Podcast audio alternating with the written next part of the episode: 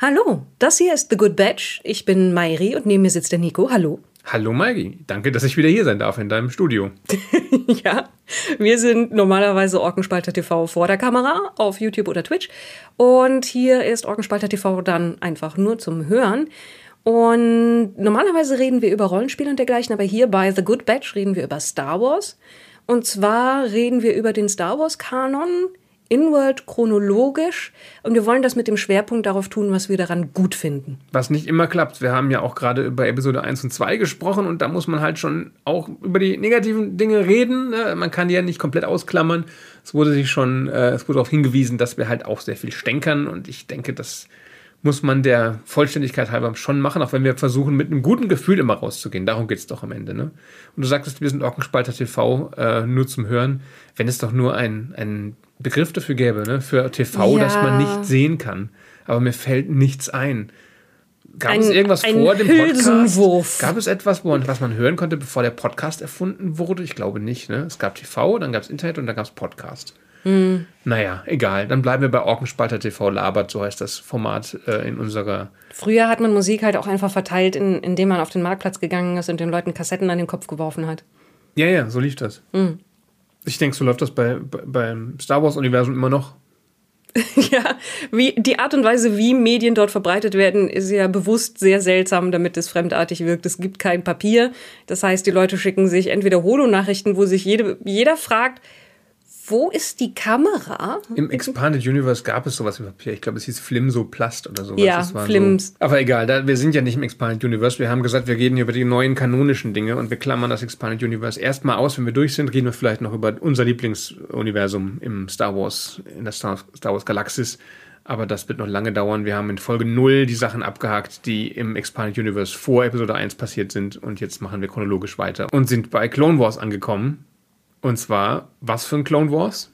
Nicht bei The Clone Wars, was die 3D-Animationsserie unter der Ägide von Dave Filoni ist, sondern bei Clone Wars, was die zu insgesamt zwei kurzen Filmen zusammengeschnittenen drei Minuten Stückchen sind, die unter der, unter Leitung von Jendi Tartakovsky entstanden sind der genau. zum, aktuell zum Beispiel mit Primal relativ erfolgreich ist. Immer noch in der Animation tätig. Diese Filmchen sind entstanden zwischen Episode 2 und 3 als Überbrückung zwischen diesen beiden Kinofilmen. Und ich muss sagen, ich habe die Originalversion nie gesehen, diese drei Minuten Schnipsel. Ich weiß gar nicht, wie die veröffentlicht wurden. Im Internet oder tatsächlich im Fernsehen. Es ist, glaube ich, Cartoon Network gewesen oder sowas.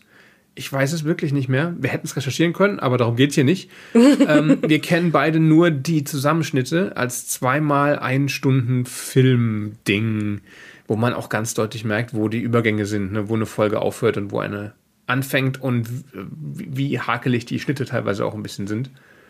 Ja, und also ich habe es immer nur in dieser vollständigen Version gesehen, wie du sagtest. Ich glaube, das erste Mal, dass ich es gesehen habe, war als Episode 2 das erste Mal im Fernsehen lief. Mhm.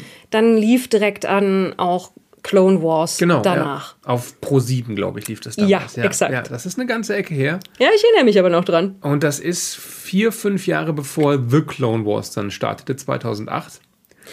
Aber eigentlich hat The Clone Wars dann doch Clone Wars im Kanon überschrieben. Warum reden wir dann über Clone Wars?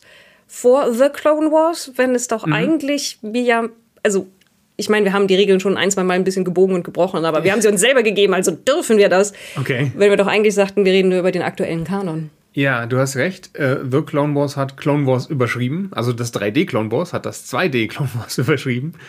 Tatsächlich entstehen da aber ein paar Lücken. Also wenn du jetzt nur direkt weitermachst mit The Clone Wars, der 3D-Serie, dann tauchen da Figuren zum ersten Mal auf, die keine Origin-Story haben. Die sind einfach da. Und in der 2D-Serie Clone Wars bekommst du vermittelt, wer die sind und wie die zum ersten Mal in die Geschichte reinkommen. Und ein paar andere Sachen siehst du nur in dieser Serie, die dann nie wieder neu aufgegriffen wurden in der Dave Filoni-Serie. Und deswegen haben wir gesagt, wir schauen das auch, da auch mal rein und sprechen über die relevanten Szenen, die hier abgebildet werden. Denn, wenn wir ehrlich sind, der Großteil der Serie ist Stulle und man hat, hat keine Substanz, man muss da nicht lange drüber reden. Denn es ist vor allem Style over Substance. Diese, ganze, diese ganzen zwei Stunden sind stilistisch, Action. es ist tolle Action, Es ist ein wahnsinnig cooler Animationsstil und du findest es gleichzeitig wahnsinnig hässlich, richtig? Ich finde es sehr hässlich. Und deswegen, es hat, mich, hat sich mir sehr ins Gedächtnis eingebrannt, als es das erste Mal zu sehen gab, als es das erste Mal für mich bemerkbar lief im Fernsehen, weil ich mir dachte, wow, das ist mal nicht hübsch anzusehen. Ist es aber doch. Also solange kein Gesicht im Bild, im Bild sind. Ne? Also Wenn keine Gesichter im Bild, Gesichter sind, Bild sind. Lass uns doch erstmal kurz drüber reden, grob, was passiert. Was glaubst du, was der Plot ist? Oh, bevor wir über den Arztteil reden, sollen wir über den Plot reden. Alles klar. Ähm, was glaube ich, was der Plot ist? Zum größten Teil ist es einfach nur Vignetten aus den Klonkriegen. Wir sehen die Jedi gegen Kampfdruiden antreten und sie unglaublich effizient wegmoschen auf eine lächerliche Superheldenart und Weise, sodass du wirklich das Gefühl hast, diese Dinger sind noch weniger eine Bedrohung, als sie in den Kinofilmen sind. Teilweise reagieren die auch überhaupt nicht. Die stehen einfach nur da und warten, dass Mace Windu sie wegbrezelt. Mit Mace der Macht oder mit einem Lichtschwert oder mit einer Faust oder mit sich selbst. Mace Windu ist Maschine. er wird, ja. wird sehr überkandidelt dargestellt. Also es geht darum, es werden halt unterschiedliche Schlachtfelder, unterschiedliche Probleme beleuchtet und einige davon sind auch sehr stylisch und cool und einige davon sind sehr stylisch und doof. Wie zum Beispiel ein Schiff, dessen Hauptangriffsmethode ist, den, mit einem großen Block einfach nach unten auf den Boden zu hauen, aber das so heftig, dass dann so eine seismische Welle entsteht und es durch die Gegend fliegt. Oder eine Armee von Druiden, die auf Speederbikes angreifen mit Lanzen, als mhm. Lanzenreiterei. Und dann setzen sich tatsächlich die Klonkrieger ebenfalls auf Speederbikes mit Lanzen, wo ich mir denke, okay, ich verstehe. Irgendjemand hat sich gedacht, Lichtschwerter, was haben wir denn noch alles an alter Bewaffnung? Oh, das, das ist übrigens der, Indie. Das war der Hund, der sich schüttelt. Der wird immer lauter übrigens. Entschuldigung, ja. Wir gegen uns die schon wieder Begeisterung auf. Ja. Äh, Begeisterung oder Wut, ich weiß es nicht. Aber ich empfinde überhaupt keine negativen Gefühle gegenüber Clone Wars. Ich mag eigentlich jede Sekunde davon, auch wenn es ein bisschen belanglos ist zwischendurch. Ähm, ja, du sagst, es ist, es macht keinen Sinn. Das ist mir aber egal. Es, es sieht cool aus. Also ich. Vieles macht keinen Sinn. Und dann gibt es ein, gibt es ein paar Erzählstränge, die tatsächlich wirklich sehr cool sind und wie du sagtest, auch Einführungen für Charaktere darstellen. Wir haben zum Beispiel einmal eine Reihe von, von Vignetten, die dann insgesamt sich zu einer Geschichte zusammensetzen, wie Assage Ventress auf Dooku stößt, beziehungsweise wie er auf sie aufmerksam wird und sie dann losschickt, Jagd auf Anakin Skywalker zu machen, mhm. beziehungsweise mhm. den herauszufordern. Das ist mit eingebunden mit einer Aktion auf Moonilinst dem Bankenplaneten. Der aussieht wie das Bankenviertel von London. Komplett. Der ganze Planet sieht so aus. Ja. Und dann gibt es auch noch die Story, wie das erste Mal General Grievous auf den Plan tritt und der wird wirklich so in, in einer Horror- Hommage eingeführt als das Monster, das die Jedi erst nicht kommen sehen und das jedes Mal wieder einen neuen Trick aus dem Hut zieht. Wenn sie gerade glauben, sie haben die Oberhand, macht er sie doch wieder fertig. Ja, das also ist wirklich, wirklich gruselig. Das stimmt wenn man die Einführung von Grievous als eine Geschichte nimmt, sind es fünf Geschichten, ähm, wie du sagtest, der, der Schlacht um den Bankenplaneten äh, gegengeschnitten mit dem ersten Auftritt von Ventress und wie sie dann gegen Anakin geschickt wird, um ihn zu verlocken oder zu vernichten, je nachdem. Und dann in der zweiten Hälfte haben wir halt die Story mit Grievous und dann seine eigentliche Handlung ist, er versucht oder er schafft es, Kanzler Palpatine zu entführen, während gleichzeitig Anakin und äh, Obi-Wan auf einem primitiven Planeten mit blauen Hunde-Aliens unterwegs sind, die von der Techno-Union bedroht werden. Mhm. Und Anakin muss sich irgendwas einfallen lassen, um sie zu retten. Und zufälligerweise ist es auch gleichzeitig seine letzte Prüfung, die er zum Jedigitter antreten muss, weil er eigentlich schon zum Jedigitter geschlagen wurde. Auch etwas, das wir in den Filmen oder in der Clone Wars-Serie nicht sehen. Also das ist für mich das zentrale Element der Übergang von Anakin ähm, vom Padawan zum Jedi-Gitter, den sieht man in diesem Produkt. Und wie du schon sagtest, man sieht, wie Ventress auftaucht, nämlich bei einem Casting. Mehr oder weniger, ja. ja. Es gibt so einen Separatisten Next Murder Hobo Award Plan, irgendwie, wo sich alle gegenseitig fertig machen in der Arena, während Dooku zuschaut und sich dann für eine Person entscheiden muss. Das macht er gerne. Das hat er auch mit Django Fett gemacht, ne? laut dem Bounty Hunter Computerspiel hat er da auch ähm, ein Casting durchgeführt und er war halt dann der Sieger bei diesem Wettkampf. Und Ventress macht halt alles Platz und wird dann als Sith, äh, Pseudo-Sith rekrutiert. Sie will Sith sein, aber Wir erfahren trotzdem nicht, wo sie herkommt oder warum sie das macht. Und wir erfahren lustigerweise, und Spoiler, in der The, ne, in der Clone Wars Serie, ne, in der The Clone Wars Serie, Ja. also in der 3D-Serie, ähm, so kann man sich's merken, ne? 3D, Drei Worte. Drei Worte. The Clone in Wars. der The Clone Wars Serie Oh Gott. Äh, erfahren wir auch nicht, was aus ihr wird. Sie verschwindet einfach aus dem Plot und dafür gibt es dann einen Roman, der das abschließt. In den Comics, die ungefähr parallel liefen zur Erscheinung dieser Miniserie, da gab es viel mehr Kontext zu Ventress. Wo kam sie her? Warum ist sie so? Was wird aus ihr? Und die sind natürlich noch weniger kanonisch jetzt. Ja. Äh, aber die waren, die gingen gut Hand in Hand mit der Serie. Da Das wurden ein paar Sachen noch ein bisschen anders definiert, aber es passte meistens. Es hat sich nicht so viel widersprochen. Also da ist sie nicht durch ein Casting zu Dooku gekommen, sondern irgendwie er hat sie tatsächlich aufgesucht, weil sie ist die Schülerin von einem Jedi, der tragisch umgekommen ist und eigentlich nur was Gutes tun wollte. Und ja, Aber wir haben auch das Duell auf Yavin 4 zwischen Ventress und Anakin. Mhm. Allerdings ist der Unterschied, dass in den Comics, also in den Comic-Heften äh, von Dark Horse, Ventress Anakin seine Augennarbe zufügt in diesem Duell. Und hier, hier tatsächlich sehen wir nicht, wie genau er die Narbe kriegt, sondern wir sehen nur, wie er das erste Mal mit der Narbe bei Padme auftaucht. Genau, aber es ist nicht in diesem Kampf mit Ventress. Ja. Dann, Und darf ich ganz kurz noch? was auch, es hängt davon ab, was? Diese, diese Comics der Vollständigkeit halber, von denen äh, ich gerade gesprochen habe, haben auch den Charakter Quindle Voss etabliert. Also eigentlich lief der ja, stand der ja im Bild rum in Episode 1, aber die haben den aufgebaut äh, zur coolen Jedi-Socke, die er dann später wurde, weswegen er dann in The Clone Wars auch eine Sprechrolle bekommen hat später. Aber ich weiß noch, das war eine wahnsinnig gute Szene, wie du ähm, diesen Moment, wie Anakin gegen Ventress kämpft auf dem Tempel, gegengeschnitten bekommen hast gegen eine ähnliche Verlockung, die Quindon Voss zur gleichen Zeit erfahren hat. Und das hat es sehr emotional gemacht, diesen Comic. Also viel emotionaler als, als die meisten Filmszenen der Prequels. Müssen wir irgendwann mal drüber reden. Äh, Über die aber Comics? jetzt, ja, aber jetzt hier jetzt nur als Randnotiz, weil sie eben sehr gut zu dieser Serie passen oder zu diesen zwei Filmchen. Ja, und Kann äh, das, immer noch sehr empfehlen. dass Quinlan Voss in Episode 1 auftaucht, ist ja ein Redcon, weil eigentlich war es nur ein Design, an dem sie sich orientiert Ja, es haben ist für die Comics. Es ergibt, gewesen, genau. ergibt eigentlich keinen Sinn, aber irgendwann haben sie es dann rückwirkend entschieden. Aber es soll hier nicht um die Comics gehen. Aber wenn wir jetzt ohnehin schon einen kleinen Umweg gemacht haben, können wir dann ja jetzt erstmal über den Artstyle reden, bevor wir dann drüber reden, warum es wirklich erwähnenswert ist und was die coolsten Szenen sind und was tatsächlich Impact hinterlässt, weil das tut tatsächlich Clone Wars. Ich, mehr, mehr als die Filme, die davor kamen bei mir. Und der Artstyle ist sehr stilisiert. Und er ist bewusst nicht hübsch, sondern aussagekräftig, sag ich mal. Mit, mit sehr starken Outlines, also richtig fetten Outlines teilweise, mit unglaublich überzeichneten Gesichtern.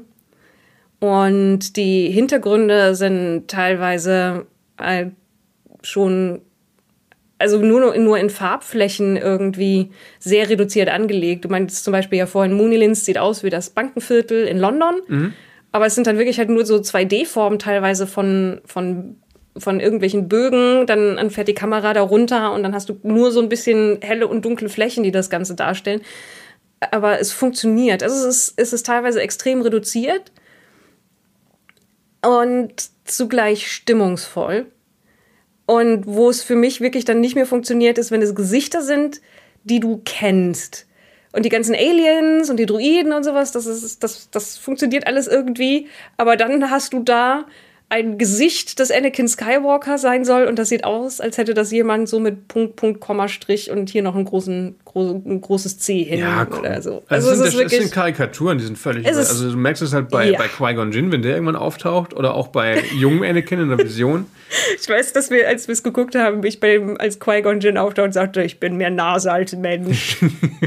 Es ist wirklich. Stimmt, das hast du, aber ich erinnere mich daran, dass wir es zum ersten Mal geschaut haben, da hast du auch laut gelacht, als äh, Liam Neeson Karikatur auftauchte. Ja, also es ist, es ist nicht sehr freundlich, sag ich mal. Nicht sehr schmeichelnd für die Menschen, die es zum Vorbild nimmt. Am besten kommt noch Ewan McGregor weg. Ja, aber der hat ja auch einfach ein Gesicht, das da, das sich leicht, ähm, ohne es zu entstellen, in wenigen Strichen darstellen lässt, weil er ein sehr glattes Gesicht hat. Irgendwie. Und viel Bart. Das in der Version auch richtig. Das hilft. Ähm, tatsächlich finde ich auch die Aliens sind nicht schmeichelhaft gezeichnet. Es sieht für mich, also im, auf Coruscant im Hintergrund diese Menschenmenge oder Alienmenge, die da rumläuft, das könnte ein, ein Donjon-Panel sein von Trondheim Ja. oder sowas. Das ist ganz krude Viecher laufen darum. Aber es ist bewusst, also ich bin mir ganz sicher, dass das alles eine bewusste Entscheidung ist, weil ja auch äh, viel 3D-Animation, die man gar nicht so wahrnimmt vielleicht, oder damals nicht so wahrgenommen hat, da drin ist. Die ganzen Raumschiffe sind ja alle wunderschön 3D gerendert und dann hast du da Details, die absichtlich krude sind. Zum Beispiel in dem Landungsschiff, wo die, die Arc Trooper rausspringen, wenn sie gegen Grievous antreten. Das sind nur so Scherenschnittmännchen, die du da siehst in der Totale. Und ich bin mir sicher, dass das Absicht ist. Es wäre so viel einfacher gewesen, da die richtigen Clone Trooper reinzusetzen, aber die wollten das reduziert haben. Ja, also nein, ist all, alles an dieser Serie ist, glaube ich, sehr bewusst so entschieden worden. Und es muss, also es spricht mich nicht ästhetisch an, aber ich finde es cool. Okay. Mich spricht es ästhetisch an, solange keine Gesichter im Bild sind, tatsächlich. ja. Weil, weil das Tempo ist das, was es ausmacht. Und das muss, muss ich auf jeden Fall loben. Die Animation ist teilweise einfach nur bemerkenswert. Die Geschwindigkeit und es ist auch unglaublich überzeichnet, vieles davon, aber es funktioniert. Es ist sehr anime-esk teilweise von, der, von der Geschwindigkeit, auch der Brutalität teilweise. Und der, wie sehr Sprünge, Hiebe, Duelle und dergleichen überzeichnet sind. Ja, gerade in den Lichtschwertduellen natürlich, ne? Wenn, Ja. wenn zwei Lichtschwertkämpfer gegeneinander antreten, Ventress und Anakin zum Beispiel, ist der anime-artigste Teil dieser ganzen Geschichte. Ja. Der auch ganz deutliche Kurosawa-Anleihen hat, ne? Schon lange vor Mandalorian haben sie da ähm, zu den Wurzeln bedient. zurückgefunden von Star Wars. Und es sind auch eine Menge einfach sehr, sehr schöne Ideen drin und sehr durchdachte Sachen drin, von was für Settings man verwenden kann, für was für Szenen. Und das, dieser Kampf von Anakin gegen Ventress auf Yavin 4 ist in vielerlei Hinsicht einfach das Beste in diesem ganzen Zwei-Stunden-Konglomerat. In so vielerlei Hinsicht und eben auch von dem, was sie überlegt haben, wie man dieses Setting und die Umgebung dergleichen nutzen kann, um das möglichst stark zu machen in jeglicher Hinsicht. Es fängt dann zu regnen an während des finalen Duells und dann fängt der Regen an halt zu verdunsten, sobald er in die Lichtschwerter fällt. Und dann hast du den, den rauschenden Regen und das Zischen von den Lichtschwertern und den Nebel, der davon aufsteigt. Und das ist, ich, ich, mir fällt wenig anders ein, als einfach zu sagen, ja, es ist cool. Es ist, es ist so stylo, es ist vermutlich günstiger, als das tatsächlich dann in real zu machen. Aber sie haben auch gemerkt, wie gut Ventress ankam. Ne? Deswegen wurde sie ja sowohl in den Comics als auch dann in The Clone Wars wieder zu einer Hauptfigur gemacht. Aber irgendwie hat sie dann in The Clone Wars verloren. Je je mehr sie gezeigt wurde, Ja. desto mehr litt der Charakter, finde ich, darunter. Eigentlich funktioniert sie ziemlich gut hier so, dass du wenig über sie weißt, wo sie herkommt. Du weißt, was ihre Absichten sind. Du kriegst vorgestellt, was ihre Fähigkeiten sind. Und dann schafft sie es eben, Anakin wegzulocken von einer anderen Schlacht und ihn in dieses Duell zu verwickeln. Sie ist ein weiterer Darth Maul. Sie soll ihn entweder platt machen oder ihn halt verführen. Tatsächlich, wenn ich mich nicht komplett täusche, ist ihr Design auch das verworfene Darth Maul-Design. Ah, okay. Weil George Lucas mal sagte zu dem Konzeptzeichner, mal deinen schlimmsten Albtraum, dann hat er ihm das gezeigt und George Lucas hat gesagt, mal deinen zweitschlimmsten Albtraum. und das war dann Darth Maul. Das war also für, für, für George Lucas zu Das war ihm zu viel, ja. Okay. Ist irgendwie. Also sie ist, also gerade, sag ich mal, in dieser Version von Clone Wars ist sie auch extrem creepy. Bei diesen reduzierten Gesichtern. Sie hat nur so, ein, so eine winzige, fast so eine Totenschädelnase, wie sie gezeichnet wird. Und diesen, diesen runden Schädel mit den riesigen Augen ohne Pupillen. Das ist alles sehr, ja, klassisches Horrormonster fast. Aber Absolut. gibt ja viele, viele Anleihen an klassischen Horrorfilmen, wie auch, wie gesagt, auch das Auftreten von General Grievous, wo die Jedi sich irgendwie regelrecht bibbernd in einem abgestürzten Schiff verbarrikadieren und dann schleicht er sich rein, weil er an der Decke entlang klettern kann und fällt zwischen sie runter. Ja. Und der Shaggy Jedi, es gibt einen Jedi, der exakt aussieht wie, wie Shaggy. Der heißt in der Wikipedia auch Shaggy oder sowas. Ja. Er wurde später so benannt, nehme ich an, aber er sieht wirklich genau aus wie Shaggy aus Scooby-Doo. dem halt die Nerven durchgehen und der dann rausrennt und deswegen als erster abgemurkst wird und so. Das ist halt schon. Es ist anderes Star Wars, sag ich mal. Es ist auch nicht ganz kompatibel mit dem, was wir später von Grievous in den Serien und Filmen sehen, weil, wie du sagst, Grievous ist ja eine Bedrohung. Und das ist ja später nicht so wirklich. Also es gibt noch ein paar, äh, vor allem in der ersten Staffel, ein paar Folgen mit ihm, wo er gruselig rüberkommt. Aber allein die erste Szene, wo er in äh, Episode 3 auftauchen wird später, da ist er schon ziemlich erbärmlich. Er flieht dann ja auch direkt. Und sie sagen auch direkt, das ist ein Feigling. Und Obi-Wan kriegt ihn ja doch relativ leicht dann klein am Ende. Ich greife jetzt mal vor. Aber Nein. hier sind es fünf Jedi, die keine Chance gegen ihn haben. Er flieht dann erst, als er von einem Raumschiff weggeballert wird, also von einem Landungsschiff. Also die, hier ist eine Szene, wo die Arc Trooper den Jedi den Arsch retten, was ich super finde, um mal zu zeigen, wie wertvoll die sind und auch wie gefährlich, mhm. was du in The Clone Wars seltener hast, dass die sich mal so behaupten können. Aber es sind halt auch Elite Clone Trooper, von denen es auch ein tolles Actionfiguren-Set damals gab, in so einem Papp-Landungsschiff äh, mit diesem aufgemalten Haifischgesicht oder was das sein soll. Ja? ja, das war die Packung. Und das steht natürlich auch bei uns in der Sammlung rum, zumindest der Inhalt. Die Packung mhm. heben wir nie auf, weil wir zu oft umziehen. Aber die Trooper habe ich noch. Mit ihren coolen Halbröcken und ihren überzogenen Waffen. Mit den coolen Schultern. Und individueller als die anderen ja, Klone gestaltet. Es gab zu der Serie ein paar Actionfiguren, unter anderem dieses Set. Deswegen, sie hat ja, wie gesagt, lange einen, oder naja, nicht lange, sie hatte ein paar Jahre ihren Stellenwert im Star Wars-Kanon und war ein gutes verbindendes Element zwischen diesen beiden Filmen, bis es das halt dann nicht mehr war, weil sie, wie du schon sagtest, überschrieben wurde. Und da würde ich gerne auf die letzte Handlungs, äh, die letzten Handlungselemente dieser Serie zu sprechen kommen, nämlich die Entführung von, Can von Chancellor Palpatine durch General Grievous. Wie findest du denn diese ganze Szene? Oder diese Szenen? Ich finde die tatsächlich ziemlich gut. Also es ist, es ist, man weiß genau, wie es ausgeht, ja. Vor allen Dingen heutzutage, ne? wenn man Rückblick, rückblickend schaut, weil man weiß, wie Episode 3 anfängt. Ja. Was man zu dem Zeitpunkt, als das rauskam, ja nicht wusste. Das weiß ich ehrlich gesagt gar nicht, ob das ähm, nicht fast zeitgleich rauskam. Ich habe es zu spät gesehen, tatsächlich. Ich wusste es schon. Aber du, du hattest zumindest einen Moment, wo du es nicht wusstest. Genau. Okay, gut. Und es ist tatsächlich extrem spannend gemacht, wie also dieser Trupp Jedi versucht, Palpatine zu retten. Unter anderem der, der MVP, der Teils Jedi, dessen Namen ich nicht weiß, weil er nie gesagt wird. Garantiert ist er irgendwo auf mhm. der Wikipedia, der auch immer nur. Ich kann das Geräusch nicht nachmachen. Also der, der hat mir diese kleinen Rüssel und dann. Warum ist er der MVP? Weil er Palpatine die ganze Zeit trägt, ja die springen da jedi-mäßig durch die Gegend und dergleichen und der arme Teils muss das dann immer noch mit, mit einem alten Mann auf dem Arm machen. Und weil es tatsächlich funktioniert, eben auch mit diesem Doppelbluff von Palpatine, der, der halt versucht, das Ganze langsamer zu machen, damit er gefangen genommen wird, weil er das ja tatsächlich will in der Situation. Und das Ganze gegenseitig immer versucht, in, die richtige Art und Weise zu spielen, halt eben auch vor Grievous steht und dann sagt, ihr würdet mir schon nichts tun ihr habt zu viel Angst vor euren Auftraggebern. Ja, aber Grievous weiß ganz offensichtlich nicht, nicht dass Palpatine ja. Sidious ist. Zumindest in dieser Version weiß er es nicht. Ich weiß nicht, ob er es später irgendwann rausfindet. Ist auch nicht wichtig für seine Funktion.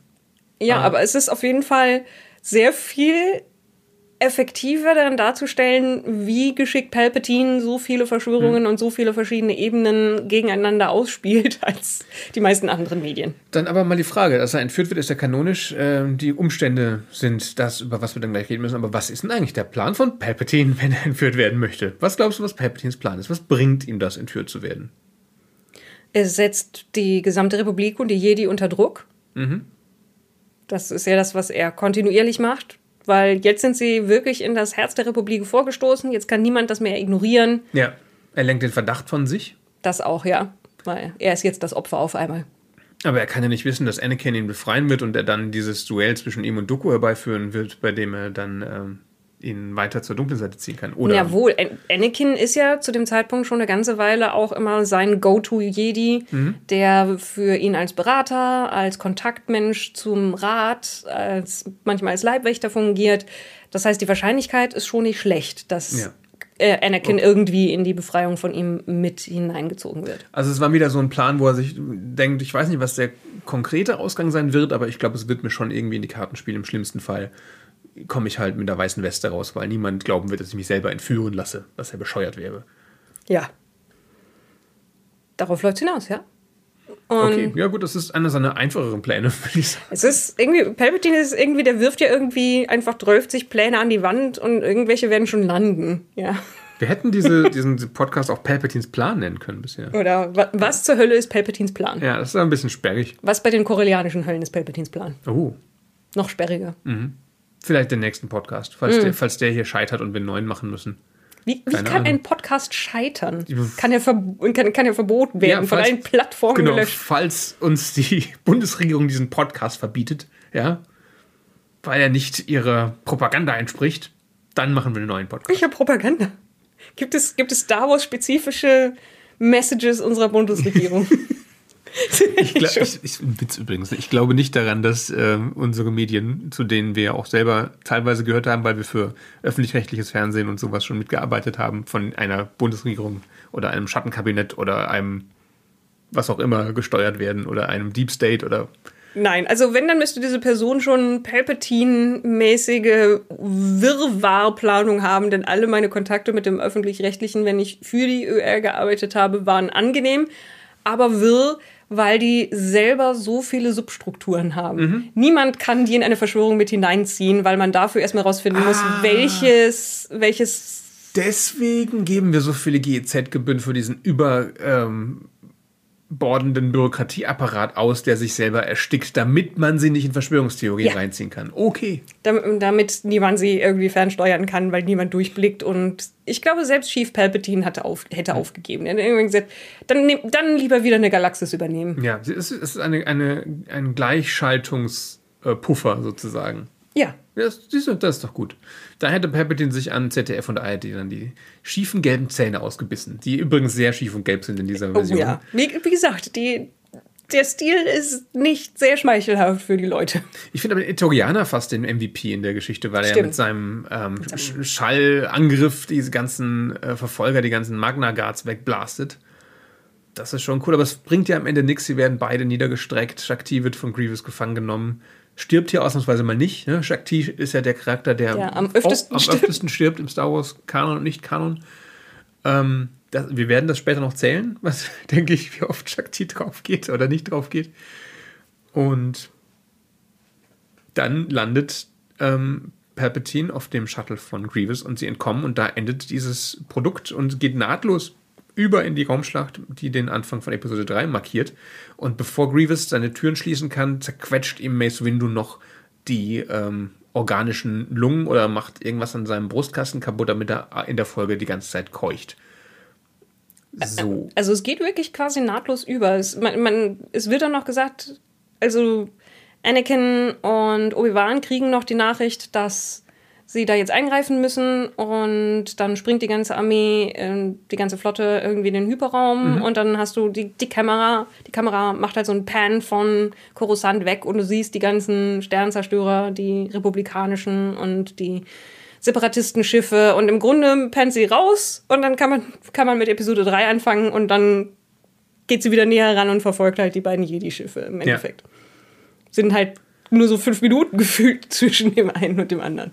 Jetzt ist aber die Frage, das ist ja, was wir da, diese zwei Stunden sind über so ungefähr drei Jahre ähm, des Star Wars Kanons aus, ausgewalzt oder die sind drei Jahre zusammengedampft auf diese zwei Stunden und wir sehen ja auch Anakin ähm, zum Ritter werden, sich lange Haare wachsen lassen, seine Liebesbeziehung zu Amidala ähm, blüht weiter auf, wenn man das so nennen kann bei den beiden, ich weiß ja nicht.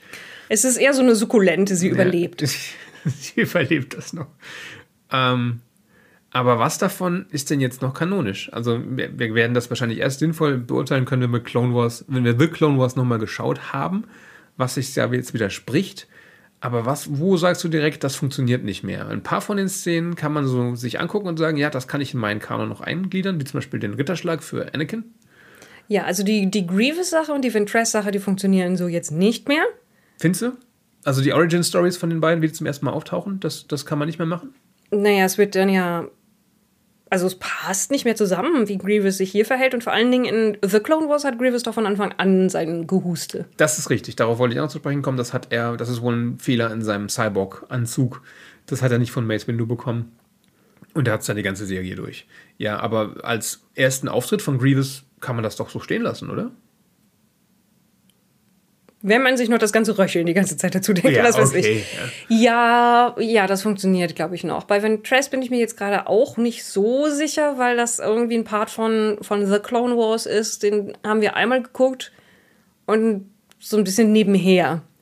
Das werden wir jetzt alles nochmal schauen. Du mochtest Ventress in The Clone Wars nicht so, ne? Hm. Ich auch nicht. Ja, sie ist da, sie, Ven, Ventress ist da eher so ein bisschen so Laientheatermäßig. Jemand kriegt gesagt, du musst jetzt die Böse spielen. Dann ist halt, es ist immer gleich. Irgendwie. Äh, Hat Ja, keine, ja. keine Höhen und Sie ist ein Tiefen. bisschen Kasper der Theater. Ja.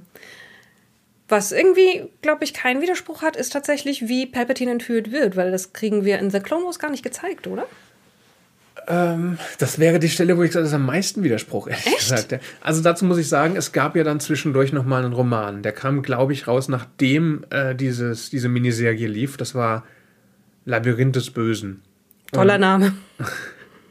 Und da versuchen die Jedi, Obi-Wan und Anakin ähm, der ganzen Sache, wer ist eigentlich das, Sidious auf die Spur zu kommen und kommen ihm sehr, sehr nah. Da finden sie nämlich den Holo-Stuhl, so blöd das klingt. Das- ja, Ja, auf dieses, Kratom dieses, Almodia. genau, Von- dieses Krabbending. Genau, und was- darüber können sie zurückverfolgen, wo wurde der hergestellt. Sie, sie kommen so weit, dass sie äh, in den Ort kommen, wo Sidious und Dooku sich besprochen haben am Ende von The Clone, äh, von, von Attack of the Clones, von Angriff der Klonkrieger.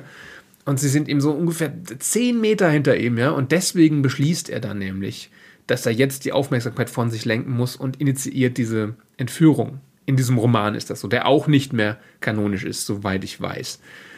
Äh, Und das hat es dann für eine Weile überschrieben, was hier in Clone Wars passiert ist und wurde da anders geschildert. Damit war das aus meinem Kanon erstmal wieder verschwunden.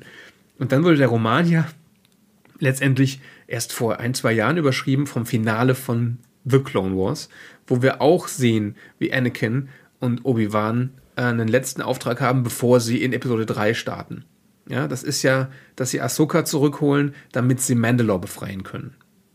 Da sind sie auch Finale von. ja, aber da wird, wird, wird dann, da wird doch überhaupt nicht gezeigt, wie Palpatine entführt wird. Das oder? wird dann nicht gezeigt. Nee, nee, aber es geht dann direkt in den Film über. Wir sehen Szenen aus Revenge of the Sith im Finale von The Clone Wars aus der Sicht von Ahsoka und aus und über Holo-Übertragung. Es sind teilweise eins zu eins die gleichen Dialoge. Ja, aber es widerspricht Aber es sich wird, nicht. es wird nicht, genau, es wird nicht die Entführung von Palpatine nochmal gezeigt. Das könnte man jetzt so nehmen als Puzzlestück und da reinsetzen.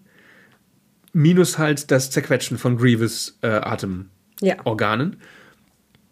Bestimmt gibt es andere Details, die sich widersprechen, aber jetzt mal fürs große Ganze. Äh, und natürlich ist damit auch komplett die ganze Szene auf dem Hundeplaneten gelöscht, weil das auf jeden Fall überschrieben wird von dem Mandalore-Auftrag. Also ihr letzter Auftrag vor, ihr letzter gemeinsamer Job ist nicht mehr Mandalore, Hundeplanet, ja. sondern ist Mandalore jetzt. Wobei ich auf dem Hundeplaneten, da gibt es eine wirklich tolle Szene, wo für Anakin in so einer Visionshöhle die, die Wandmalereien lebendig werden und gleichzeitig einen Mythos von diesen Leuten erzählen und seine eigene Zukunft. Das geht so ineinander über. Mhm. Das, und ist ziemlich wirklich elegant gut gemacht. gemacht ne? ja. Also die Leute werden auch von den Separatisten, also die blauen Hunde werden von Separatisten entführt, in, äh, werden kybernetisch umgebaut, bekommen Laserhände und werden da auf die dunkle Seite gezwungen, mehr oder weniger. Aber Anakin schafft es, sie zu retten und obwohl sie dann total grotesk entstellt sind, werden sie am Ende von ihren liebenden Verwandten wieder angenommen und äh, können sich nochmal als Teil ihrer Familie redeemen, wie sagt man auf Deutsch? Äh, Sie werden erlöst. Ja, und Tatsächlich sie werden ist wieder das schon die komplette Anakin-Story vorweggenommen, ne? weil ja.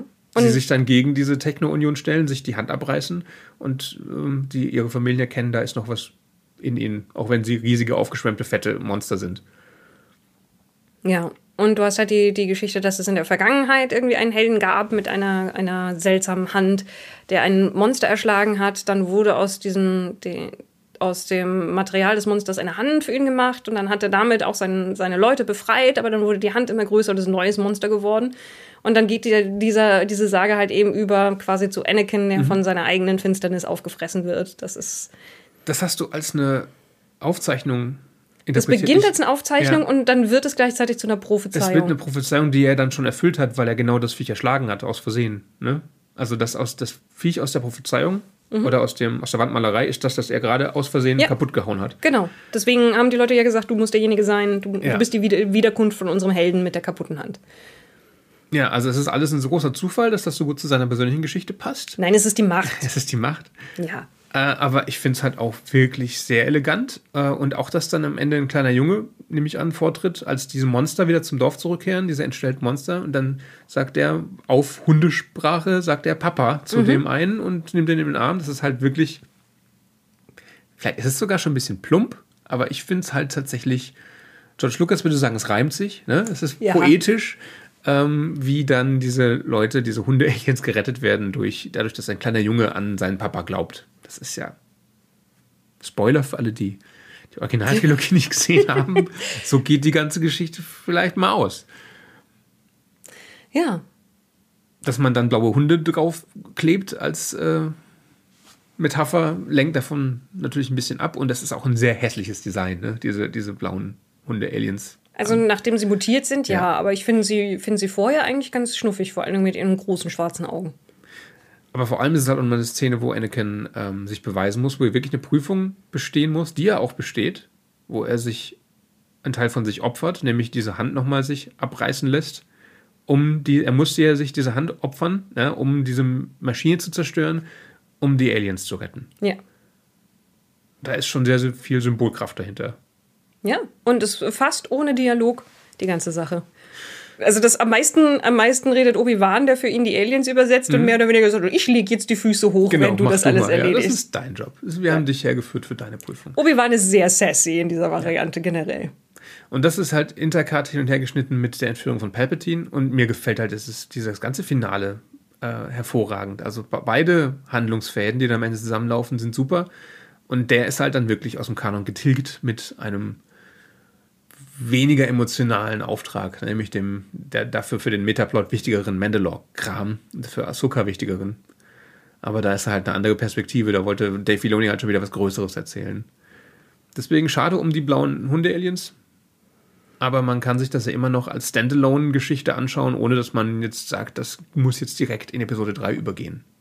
Und halt eben sich damit ein paar wirklich sehr gute Szenen, die, die rein über wirklich das Erzählen durch, durch, durch Kampf, ohne Worte, nur, nur durch, durch, durch das Geschehen, ganz Gespräche, die, die nur in, in Form von einer Herausforderung mit Lichtschwertern irgendwie stattfinden. Es ist, es ist wuchtig irgendwie. Es hat Impact, wie diese Szenen funktionieren. Das Tempo, die, diese schnellen, sauberen, fiesen Animationen, also die sehr, sehr viele gerade Linie haben, sehr viel wirklich ganz klar gearbeitete Bewegung. Es, es kann schon was. Man muss nur, also ich muss jedes Mal, wie mir denke, so, pff, es ist so, also es ist schon, Du musst dich überwinden, das zu gucken? Ja. Okay, aber dann nach den zwei Stunden bist du doch gefesselt irgendwie. ja, ja, ja. Also nein, inhaltlich finde ich, finde ich, finde ich das allermeiste davon gut. Es gibt halt so ein paar Momente, wo man sich denkt, das ist ein blödes Design. Einfach von der Idee her, halt wie die, die Lanzenreiter. die Lanzenreiter-Druiden und ja, aber die, das Stampfschiff. Es gibt noch ein paar kleine Plots. Es gibt ja noch einen Kampf auf Mon Calamari mit Kit Fisto. Es gibt noch die Sache in, in Illum mit Yoda und Amidala, die ich auch total blöd finde, ehrlich gesagt. Ja, Also da geht es darum, Yoda muss irgendwie braucht er hat offenbar kein hat sein Auto irgendwo abgestellt, weiß nicht mehr wo. Deswegen sagt er, Padme, fahr du mich doch mal mit deinem privaten Schiff nach Illum. Da sind zwei Jedi gerade in eine Falle gelaufen. Und dann siehst du das aus der Perspektive von Padme und ähm, Captain Typho, den Yoda mit einem Mindtrick dazu bringt, äh, auf seine Seite zu sein und dafür zu stimmen, das zu machen, was ich halt höchst fragwürdig bis illegal finde. Dann fliegen sie jedenfalls dahin. Ähm, Yoda macht 500 Sonnendruiden platt. Amidala kämpft auch gegen zwei oder drei und das macht sie, indem sie C3PO dazu bringt, ihren Mantel zu tragen und über die Schneefels auf Illum zu laufen, äh, um die Druiden abzulenken. Und dann wirft sie eine Granate rein und die erwischt 3PO auch, aber er ist unbeschaltet und die anderen Druiden sind tot oder vernichtet. Oh Gott, und das es ist- ist ihr völlig egal, dass sie eigentlich genauso 3PO hätte vernichten können. Ja, sie lässt hier sogar hinter Stehweh liegen. Das ist aber auch, das ist aber auch der, der, der Part irgendwie, wo eingeführt wird, dass 3PO jetzt vergoldet ist und irgendwie diesen einen Mantel anhat und dann zieht er den Mantel aus. Mhm. Und dann kommt so eine Striptease-Musik, ja, ne? So, so weird. Ich finde das immer wieder amüsant äh, und auch charmant, aber das dann nachdenken, okay, das ist das ist keine gute Szene, um den Charakter von Amidala uns sympathisch zu machen. Es ist eine gute Szene, um zu erklären, warum sie Anakin gut findet, weil sie selber ein Arschloch ist, offensichtlich. das, das könnte Aber nur in dieser Szene, sonst ist sie ja, ist ja eine super sympathische Figur. Nur da denkt man sich, okay, du bist zwar für Demokratie, aber Droidenrechte sind scheinbar nicht deins. Nee, nicht so ganz. Aber ähm. sie ist die gleiche Person, die sagte, R2D2 braucht eine Medaille dafür. Nee, nee, das war ihre Handmaiden. Ihre Handmaiden hat gesagt, R2D2 kriegt jetzt eine Medaille und du, Königin in Verkleidung, wink wink, machst oh, den jetzt sauber. Kira Knightley hat gesagt, ja. dass das R2 eine Medaille kriegen soll. Also vielleicht, vielleicht war die genervt davon, dass die, dass Königin Amidala scheiße zu Druiden ist und deswegen hat oh sie Gott. als Gag ihr das aufgezwungen, den sauber zu machen. Du hast recht, das ist, das ist genau so gewesen, ja? Amidala hasst Droiden. Das erklärt so viel. Und Kira Knightley mag Droiden. Ki nicht Kira, nicht Sabe? den Namen Sabe, glaube ich. Weiß ich nicht mehr. Irgendwas mit B. Ja. Ja, ich mal vergisst, wie viel Kira Knightley in diesem Film ist. Sie ist die meiste Zeit die naja. Königin. Bis irgendwann Amidala sagt, ja, ja, ja, jetzt übernehme ich. Aber halt wirklich so mitten im Gespräch quasi. Ich hätte sie gern behalten. Ich finde Kira Knightley die viel angenehmere Schauspielerin. Also ist jetzt nichts gegen die Menschen. Ich kenne die Menschen nicht dahinter. Aber ich sehe lieber Kira Knightley als Natalie Portman. Das ist aber mein persönlicher Geschmack, denke ich. Ich bin mir sicher, da werden ja auch viele Leute widersprechen. Ja, ich weiß. Viele halten, oder viel, viele Leute da draußen stehen total auf Natalie Portman, aus was auch immer für Gründen. Aber ich halte von der schauspielerischen Reichweite von Kira Knightley mehr und ich finde sie auch irgendwie witziger und ich mag auch die Filmauswahl, die sie getroffen hat nach äh, Pirates mehr, weil das oft so starke Frauenrollen waren, oft, oft Historien. Ich meine, sie wird ja irgendwann nur noch für Historienfilme gecastet, ne? Sie hat irgendwie dieses Gesicht für Historienfilme. Ich weiß auch nicht. Ist das ein Kompliment oder nicht? Naja, egal. Aber da, wir schweifen wieder ab. Vielleicht Ziemlich. merkt man daran auch, dass es gar nicht mehr so viel zu sagen gibt zu Clone Wars. Eigentlich haben wir schon alles gesagt, denke ich. Es, es, es ist, was es ist. Es ist ein, ein, ein nicht aufhörendes, bis es dann, dann irgendwann das Finale hat, Feuerwerk von sehr dicht gedrängten Action-Szenen in erster Linie. Es gibt ganz wenige Szenen, die, die wirklich sich ein bisschen mehr Ruhe lassen und wo tatsächlich ein bisschen mehr geredet wird. Aber, aber die dadurch, sind dafür dann auch gut. Ja, also aber dadurch, dass es halt immer in drei Minuten Schnipseln auch funktionieren muss, ist es halt bam, bam, bam, bam, bam, bam, bam. Ganz viele Mini-Arcs, die dann zu größeren Arcs zusammengestrickt werden. Manchmal gut, manchmal nicht so gut. Aber jede einzelne Szene ist gut. Mhm. Und das wirst du vermissen, denke ich, wenn wir jetzt bald mit The Clone Wars anfangen. Das, ja. Weil das, das ist schon teilweise, da sitzt man sich davor und schaut sich zehn Minuten lange Lasergefechte an, die auch nicht so hübsch sind in den ersten Staffeln und fragt sich, was soll mir das jetzt eigentlich geben? Also ich glaube, The Clone Wars ist definitiv für eine junge Zielgruppe. Mhm. Das ist das für Kinder schon in erster Linie. Und Clone Wars, glaube ich, ist wirklich für ein älteres Publikum gedacht gewesen. Ja, ob das da angekommen ist, ist halt die Frage mit dem Stil, ne? Ja.